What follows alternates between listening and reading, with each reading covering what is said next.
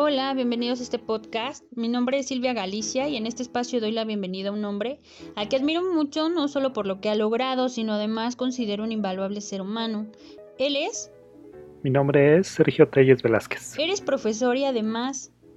Soy diseñador, publicista y asesor externo en medios impresos. Y funges como docente en...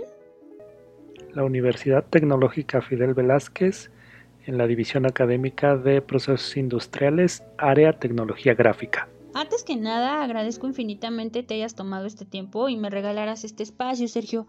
Yo quisiera hacerte una sola pregunta. Espero la respuesta más honesta del mundo porque si algo que te caracteriza es eso, una sinceridad sin tabús ni ataduras. Y esa pregunta es, desde tu perspectiva, ¿qué hace un buen docente en una escuela?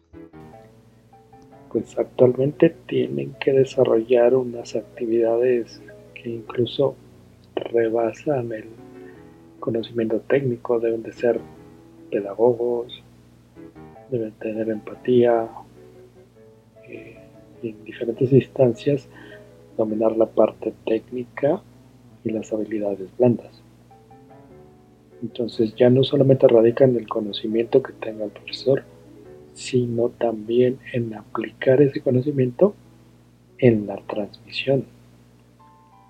Utilizar herramientas de comunicación, pedagogía, para asegurar que el alumno reciba ese conocimiento, lo adapte, lo haga suyo y lo lleve a aplicación cuando sea necesario.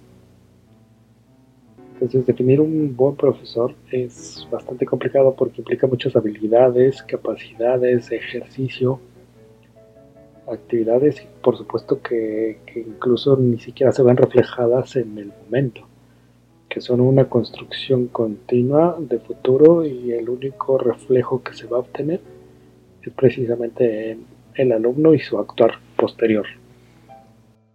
Sergio, pues nuevamente agradezco infinitamente la atención. No cabe duda que tienes muchas cosas que regalar y a mí me quedan muchas otras por aprender. Espero que te haya gustado acompañarme y que te haya sentido a gusto con nosotros.